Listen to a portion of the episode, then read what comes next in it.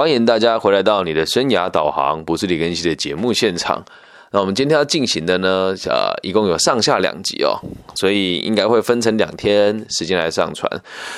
这一集会制作的原因是因为最近有越来越多年轻的老师跟心理师啊，会问我说，校园霸凌该怎么解决？于是我就抽了空做了这一集，送给每一个需要的朋友，希望大家可以帮我分享给正在经历校园霸凌的人，或者是你未来有打算投入教育行业的人，以及现在你的班上有这个霸凌事件的老师跟朋友啊，来听一听这一集，希望对你们会有帮助。OK，那我们这一集的题目叫做是什么是校园霸凌？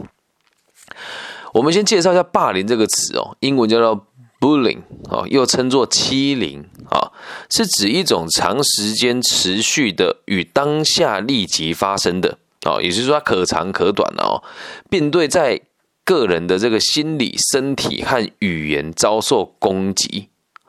且因为霸凌者与受害者之间的权力或体型等因素不对等，而不敢或无法有效的反抗。这样子听起来好像有点抽象跟困难了。我用白话文跟大家讲，也就是说，不管是长时间的还是短时间的，因为你和他存在各种不同的条件，心理素质不同，身体身体身体的条件也不同，或者是这个说话的这个伶牙俐齿的程度也不一样。那只要你说了一件事，让对方就是受不了、不喜欢或是难过，他又不敢或者是无法有效的反抗，那就叫做霸凌了。其实这个词我们很常听别人讲，那你要解释到这么深层，其实还是有点困难的嘛。所以我看了很多不同不同的文献哦。那我们就去往下看哦。这个霸凌的霸凌者啊，好，霸凌别人的人，去欺负别人的人哦，你可以是群体，也可以是单体一个人。那透过对受害者的身心上的压迫，造成受害人感到下面这些情绪，就算是了哦：愤怒、痛苦、尴尬、羞耻、恐惧、忧郁。这些情绪，如果你有，你有在这个情况下被延伸出来，你被霸凌的这个事实就是成立了。而霸凌这件事情可以发生在任何一个场所，也可以发生任何人在任何人之间呢。甚至曾经有谋杀的受害者，感觉自己受到主张废死的人权团体欺侮的报道，这很有趣吧？他是受害者，但他觉得自己这样子就被霸凌了，所以这个东西很难定义哦。那霸凌加害者和受害者可以是个人，也可以是一群人，而有很多不同的方式哦，肢体语言或人际关系的进行，都是可以是成为的一种霸凌。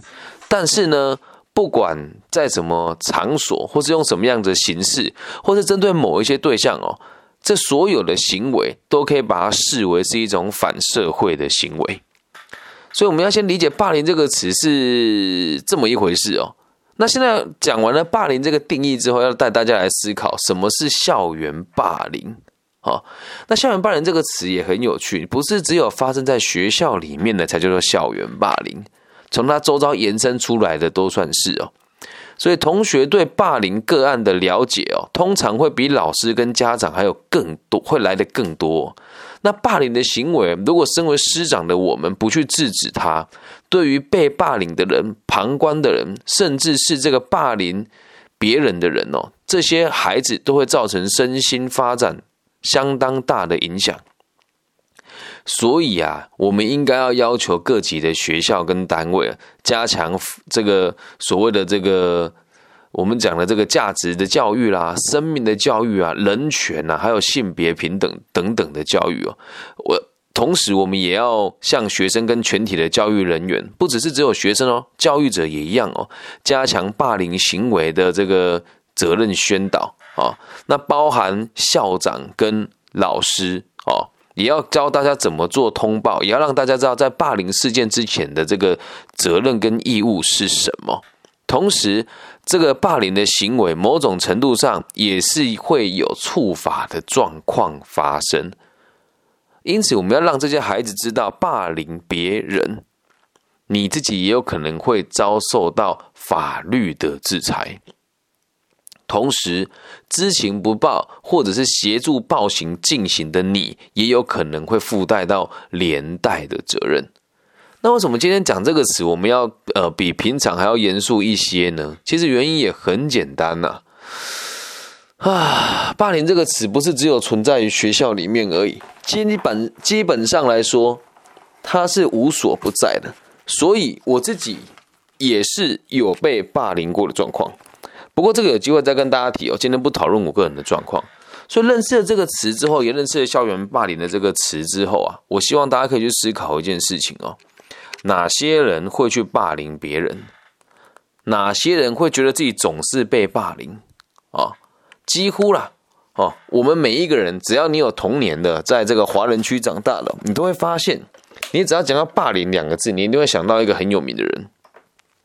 而这个人呢，这个在演艺圈也是也算是常青树了哦，就是大家都一定知道他是谁哦。那我提示一下，卖个关子，你想一想哦，他呢总是穿着一件橘色的衣服，然后深色的裤子，讲话声音非常低沉。嗯，有没有觉得似曾相识？是谁？胖虎啊，还有另外一个是谁？小夫啊。哦，以前有翻译叫做这个季安跟阿福。哦，就这两个家伙，他们很常去霸凌谁？大雄啊。那大雄之所以被霸凌，算不算活该？哎，我真的觉得本来哦，我不，我觉得这样讲好像有点过分了。但最近我经常性的陪我女儿二二刷或三刷这个比较早期的哆啦哆啦 A 梦的版本，就发现大雄会被霸凌，真的自己要负百分之九十的责任。他真的很懒哎，而且他虽然看起来很弱小，但是他常常逮到机会就要去报复这个胖虎跟小夫。我不知道。不知道大家有没有发现，如果我今天没有重新回头去看这些节目，我还真的不知道大雄是这么糟糕的人呢。但是老实讲呢，我们基本上从这个叮当猫啊，所谓所谓小叮当哦，这个动漫里面，就可以把我们刚刚所提到这个校园霸凌的部分，用很传神的方式传达给大家。那你我就想问大家一个问题哦，这个东西你得放在心里面。你认为大雄被霸凌是活该的吗？如果你认为是的话，就在留言区帮我打说大雄是活该的。如果你也觉得你同情他，你可以在那边打大雄很可怜。老师，你不应该评判他。我会建议大家真的有空哦，把前几把那个哆啦 A 梦的这个动画刷一刷，看你看，你就会发现大雄有时候。他也真的很可恶啊！他总是在盗用小叮当的财产，在没有取得他的情况之下去使用小叮当的这些道具，那难道他对小叮当小叮当不是一种霸凌吗？那这时候有趣了，大家就会讲：那静香呢？静香看起来好像会帮大雄解决问题了，但是说真的，他也很少为大雄挺身而出。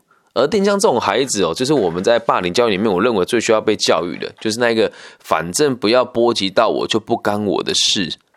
而这一群人反而是霸凌整个事件当中最糟糕的助推波助澜的人哦。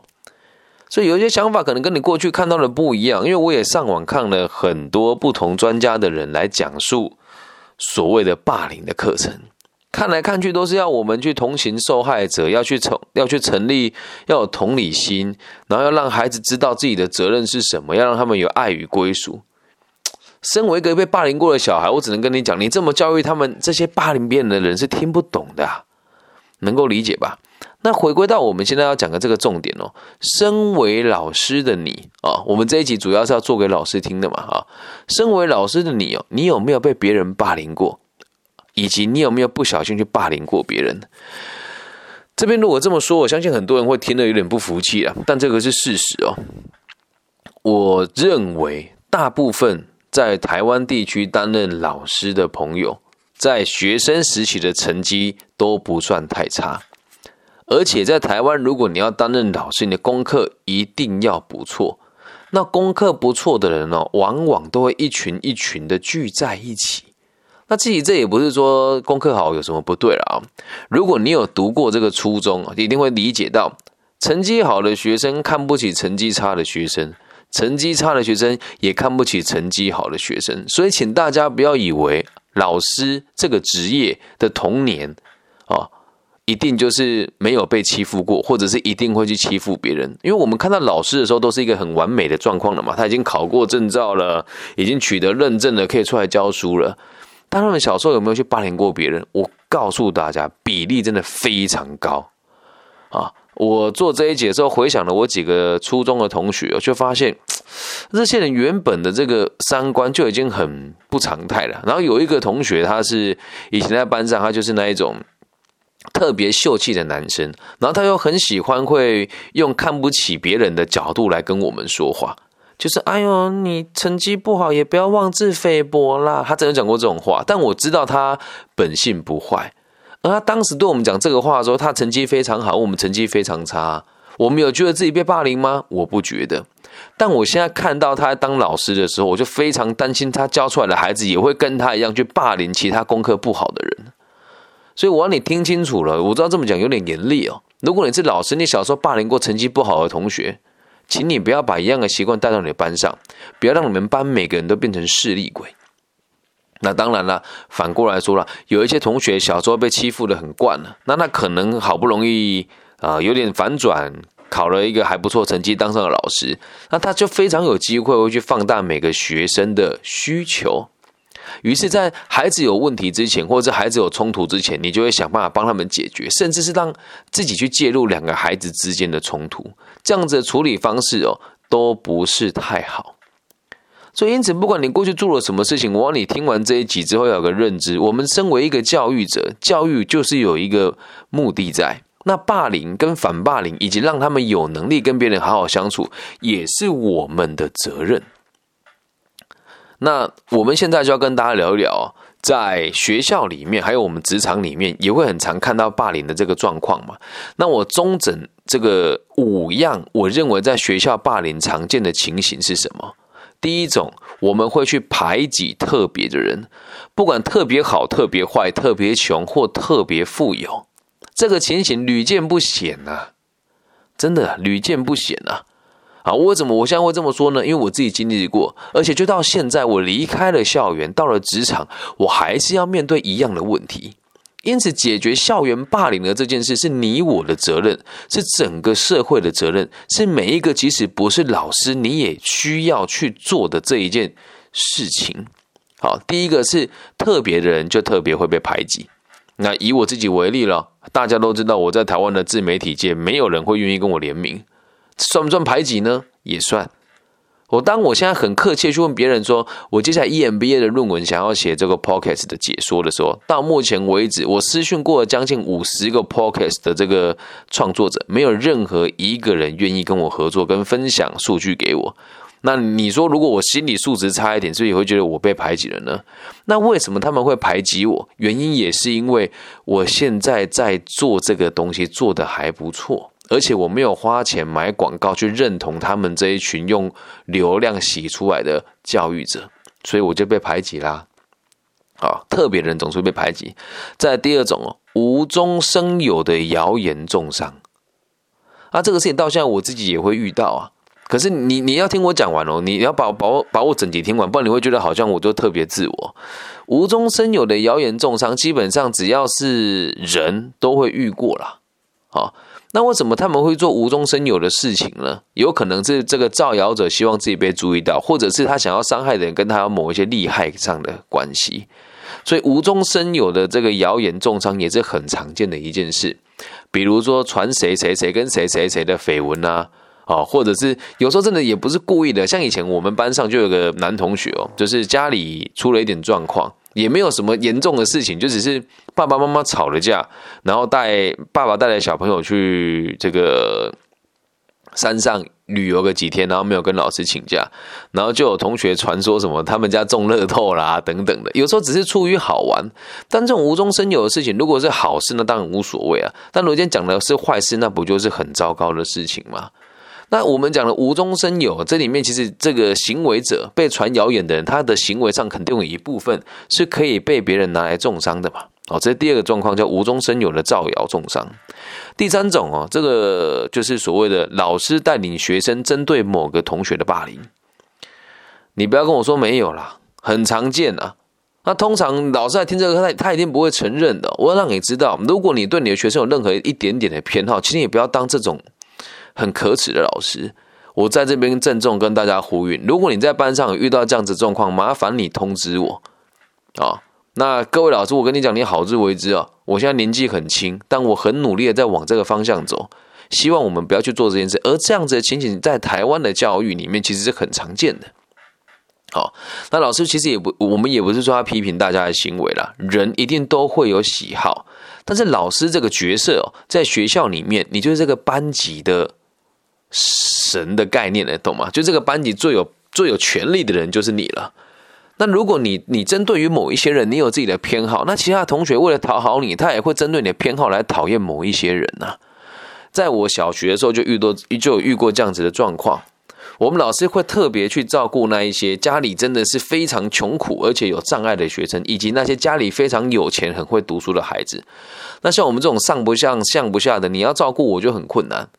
对那些班上有一些智能上障碍的学生，老师照顾他，人家就会说他很有耐心。那那些成绩很好的同学，他也不会造成老师的困扰。而我们这些有自己想法的人，就会觉得很多事对我不公平，那老师就会拿我们这群小朋友开刀。那你说？这样子，如果要我去服从他，算不算算不算是一种霸凌呢？也算了。同样一件事情，别人能做，我不能做。他还要跟大家讲，大家不要像八号一样这么没有爱心哦。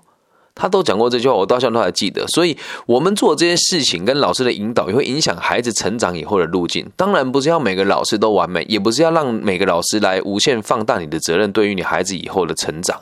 但是老师带领学生针对某个同学的霸凌，这个在现实的教育体制下也很常见。接下来第五个，我觉得也是啊，不，第四个了。我一共有四个了哈。第四个我觉得也是一个很常见，就是针对某个事实加加以放大并且耻笑。而很多同学会做这种幼稚的事情，比如说就真的就知道某个同学的妈妈可能年轻的时候在这个封城的场合工作过，他就一直讲说啊你是那个妓女的儿子啦等等这些话，他确实是事实。但是如果你放大来耻笑他，那也是一种霸凌啊。最常见就是班上那个胖胖的人有没有？就说啊你很胖，对你这个胖子你好臭。其实这个东西在现实现实生活当中也很常见，但只要人家感觉到不开心了，那那个就是霸凌哦。我是脸皮很厚的人，所以我很少会觉得自己被霸凌。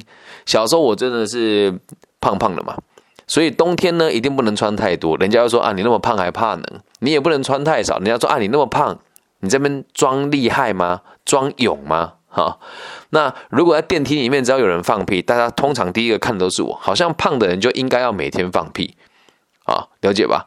那这个就是，或者是班上有一个人有有有某种异味出现的时候，大家第一个想到的也是你啊。那这样子算不算是一种霸凌呢？也是啊。好，所以这四种最常见的状况：排排挤特别的人、无中生有的谣言重伤、老师带领学生针对某个同学的霸凌，以及针对某个事实的放大跟耻笑。那我们介绍完这个霸凌之后的种类之后，要跟大家讲，那我们接下来该怎么解决？那这是下一集的内容喽。不过我要跟大家讲，有几个大原则是这个样子。大原则就是饱满了自己以后，再去丰盈别人；饱满了自己以后，再去丰盈别人。这不是说老师我本人哦，是你要让你每个学生都知道，你要把自己的生活给顾好了，要顾及自己的需求。如果你知道你自己要的是什么，而且你也愿意让自己有效的成长，基本上你根本就没有那个闲工夫去霸凌别人，或者是去接受别人的霸凌，又或许是认为自己被别人霸凌。所以大原则是什么？跟我念一次：饱满自己了以后，再去丰盈别人。也希望大家能够把这句话写下来啊！等一下你听完之后，可以帮我分享在你的 Facebook、IG 或是微博都好啊。然后标记几个你认为需要知道这件事情的人哦。还有一个大，另外一个大大的这个大忌就是，绝对不要放大对立，也不要直接帮受害者解决问题。这个事情是很离谱了，你不能帮受害者直接解决问题哦。为什么？一旦你这么做了，他虽然只是个孩子，但是事情如果到非常严重，你势必要介入。那如果只在一开始的时候，你要试着去引导他自己面对这个问题，不是视而不见，也不是直接解决，更不要有个人虚假的正义跟英雄主义。社会本来就很现实，如果你没有能力，你没有实力的话，你到什么地方都有可能被欺负。我们要做的事情不是那一种无限的去放大那一些懒散跟把被霸凌当做工具的朋友。当然，他们被欺负，我们肯定要跳出来说说话。但最重要的重点是要让这些人知道，他可以自己解决。你会支持他的选择，而不是帮他解决问题哦。所以听了这么多，下一集我们要跟大家讲哦。我先卖个关子哦。针对校园霸凌的这个事情，它永远都不会是单一事件，而是整体的氛围。了解吗？以上就是我们这一集什么是校园霸凌的内容。如果你是大陆区的朋友，欢迎你在我的这个频道下面留言、分享、按赞加五星好评。那目前我们在网易云的成长速度呢，是以每天两个人到五个人的成长速度，算是还蛮飞速的。谢谢这个大陆区的听众给我的支持。那如果你是其他地区的朋友呢，麻烦你在你收听的这个频道里面帮我分享、按赞加订阅。那也要邀请大家在每次结束节目之后，因为我录制节目都在晚上十一二点哦。如果你听完之后觉得很喜欢，也感觉到自己某某种程度被理解了，麻烦你在你的网站上，或是你个人的这个交友的交友圈，帮我发个不就也不用发了哦，就放在心里面就好。就是希望在全世界每一个角落听这个节目的人都可以，因为你现在一点小小的祝福而过得更好。这个人包含也也有包含我自己了。好。那以上就是这一期全部的内容。那如果你们有想要私底下找我聊一聊的话，可以私讯我，我的微信号是 B 五幺五二零零幺。那如果是其他地区的朋友，欢迎你加在你的搜寻引擎搜寻我的名字，都会找到我相关的资讯。我的名字叫李更新，木子李，甲乙丙丁戊己更新的更，王羲之的羲。我爱你们，拜拜。